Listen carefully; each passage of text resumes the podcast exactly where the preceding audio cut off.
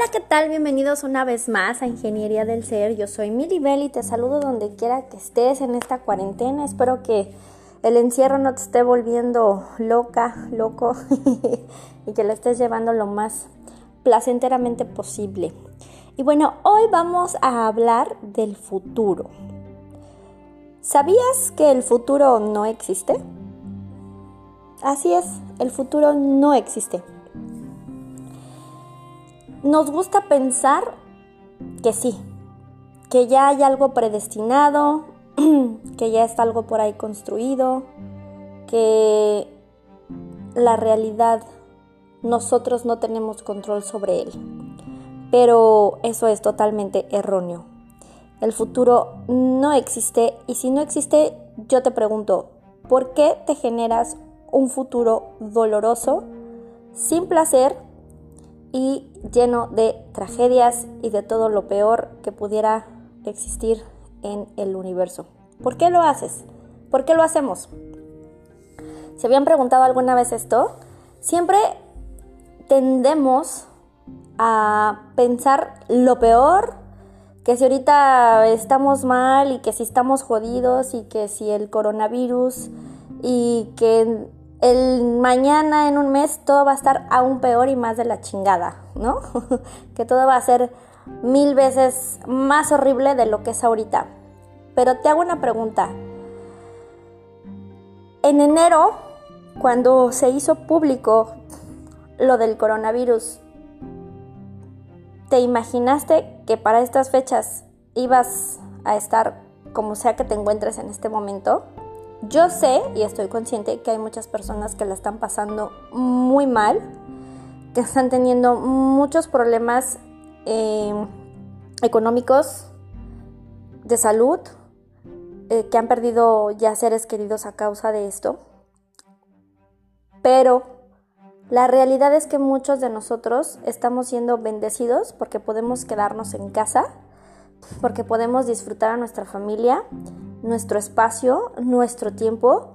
Tenemos ahora sí la capacidad de tiempo para poder hacer una introspección y mirar dentro de nosotros qué es lo que hemos estado haciendo súper mal, en qué la hemos súper cajeteado y cómo podemos hacer un plan para ser mejores personas. Entonces es aquí donde, donde te das cuenta que el futuro no está escrito. O sea, el año pasado, una persona que es de los medios públicos en España eh, dijo en, un programa de televisión español todo esto que iba a pasar. O sea, ella es, por así decirlo, una vidente, ¿no?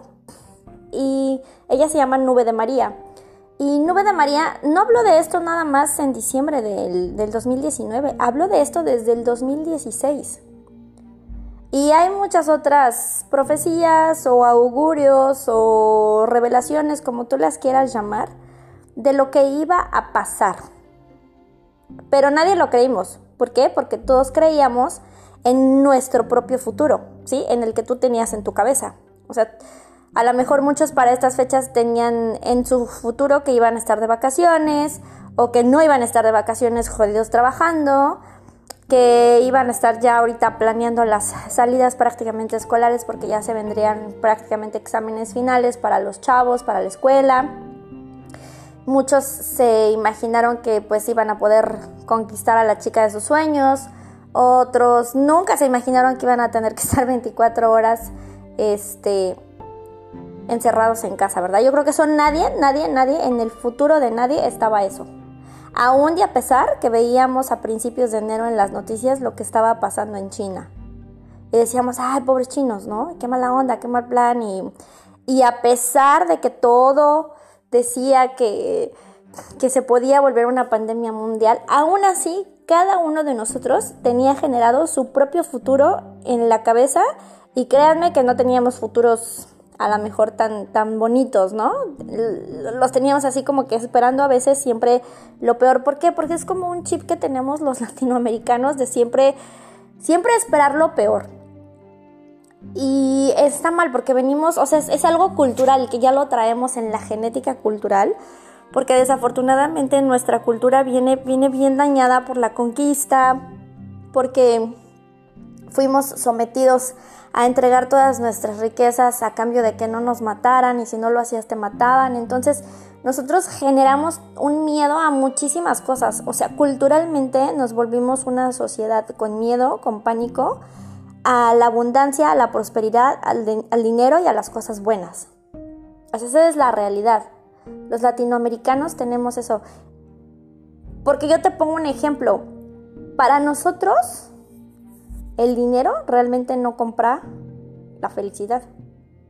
O sea, por eso en nuestro, en nuestro futuro a veces siempre tenemos un futuro con escasez, siempre nos generamos un, un futuro con carencias, un futuro con, con, que le faltan muchísimas cosas, que no está completo, nunca están plenos nuestros futuros, siempre hay algo que nos falta en nuestro futuro porque nos estamos construyendo el peor, el inimaginable, el de la desgracia, el de todo me sale mal, y, nos construimos cosas terribles, pero porque culturalmente ya venimos jodidos, porque relacionamos desgracia con lo que pudiera darnos algo bueno, a diferencia de todos los judíos.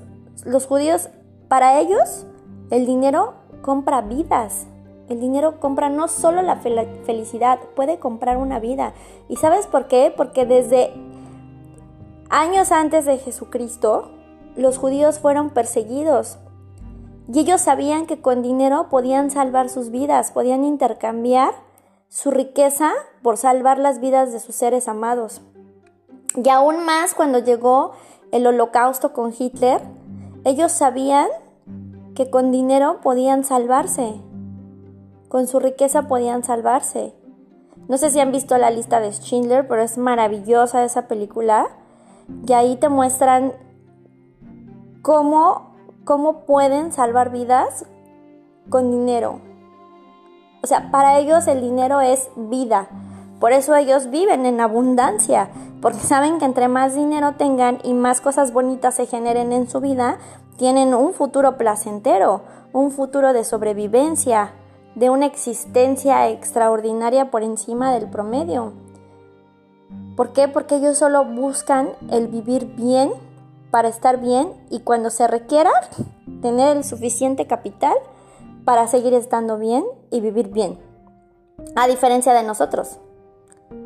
Nosotros pensamos que el que tiene dinero es un desgraciado, maldito, que está metido en cosas malas o que es narco, que es corrupto, o si vemos, si vemos que a alguien le está yendo bien, inmediatamente nos da envidia. Nosotros no aplaudimos la riqueza de otros y en lugar de decir, oye, pues me voy a hacer amiga o amigo de, este, de esta persona que le está yendo súper chido, que está ganando más lana que yo, pues para ver qué está haciendo, ¿no? Que me comparte el secreto. No, tendemos a, a envidiar y hablar mal de la persona y a, a rebajarlo y hacerle una reputación de la chingada. Y entonces nosotros mismos, con esas actitudes, nos generamos un futuro terrible, terrible. Entonces yo te digo, ¿por qué te generas un futuro de carencia, de dolor y de tantas, tantos faltantes? No lo hagas, el futuro realmente no existe. No existe, así que lo único que yo te puedo aconsejar es, construyete un futuro lindo Construyete un futuro lindo, porque a ver, cuando éramos niños y hacíamos la carta para Santa Claus o los Reyes, teníamos la certeza de que eso iba a llegar y nos construíamos la carta, pero sí con un amor y una dedicación y con todo, todo, todo lo que pudiera uno imaginar para tenerlo, ¿no? Y entonces, ¿qué pasaba? Que pues estábamos felices y siempre con una actitud positiva, pues porque sabíamos que íbamos a recibir cosas padres. Y de hecho así sucedía, o sea, los papás se, se super mataban y se esforzaban por, por cumplirnos los deseos de la carta, ¿no? ¿Y tú crees que la vida no está deseosa de darte todo lo que tú quieres? Claro que sí, el universo está deseoso de darte todo lo que tú quieres, pero si ni siquiera le, te estás construyendo un futuro bueno, un futuro bonito, un futuro padre, de, abundancia, de todo lo que requieras, de felicidad, de amor, pues obviamente si todo el tiempo estás pensando en cosas negativas, pues ahí está el problema. En algún podcast hablamos de las metas chiquitas, también no se tiene mucho que ver. Si tú ya te hiciste metas chiquitas y estás haciendo la práctica para cumplirlas, entonces ya también tu mente te va a creer. Y aquí es donde viene la generación de un futuro eh, maravilloso. Entonces aquí sí vienen las metas grandes, pero porque ya entrenaste a tu mente a las metas chiquitas que estás haciendo diariamente para engañar a tu, a tu, a tu subconsciente, a tu inconsciente. ¿Sí? Entonces, no te pongas a pensar ni a crearte futuros nefastos, genérate futuros padres. Y una técnica muy padre para esto es que te escribas una carta desde el futuro, desde el futuro que tú quieres, lo que quisieras vivir, si te quieres ir a un crucero el día de, mañana, bueno, cuando ya se pueda salir, y escríbete como si, como si tú estuvieras en ese crucero escribiéndole a un amigo que no está ahí. Escríbete desde ese futuro, mándate una carta platicándote lo maravilloso que es estar ahí en ese futuro genial. Esa es una muy buena técnica para generarnos un futuro genial, porque el futuro no existe, el futuro lo creamos nosotros. Entonces, ¿por qué no nos generamos un futuro padre? ¿No? Yo digo. Entonces, esa es tu tarea, escríbete cartas desde el futuro donde quieres estar, para que también generemos esa, esa alta vibración en todo el universo, en todo nuestro planeta, para no estar pensando en un futuro con finales trágicos, ¿no? Porque creo que ahorita la incertidumbre y el miedo nos están llevando a eso, ¿no? A imaginarnos un futuro devastador, terrible, de hambre, de carencia. Entonces, no, no, no, no, no. Dediquémonos todos a escribirnos desde un futuro padrísimo que querramos vivir el día de mañana para que toda la energía de todos genere ese futuro genial para toda la humanidad. ¿Sale? Te mando un fuerte abrazo, toda la energía súper chingona, toda la buena vibra. Y no olvides que yo creo en ti.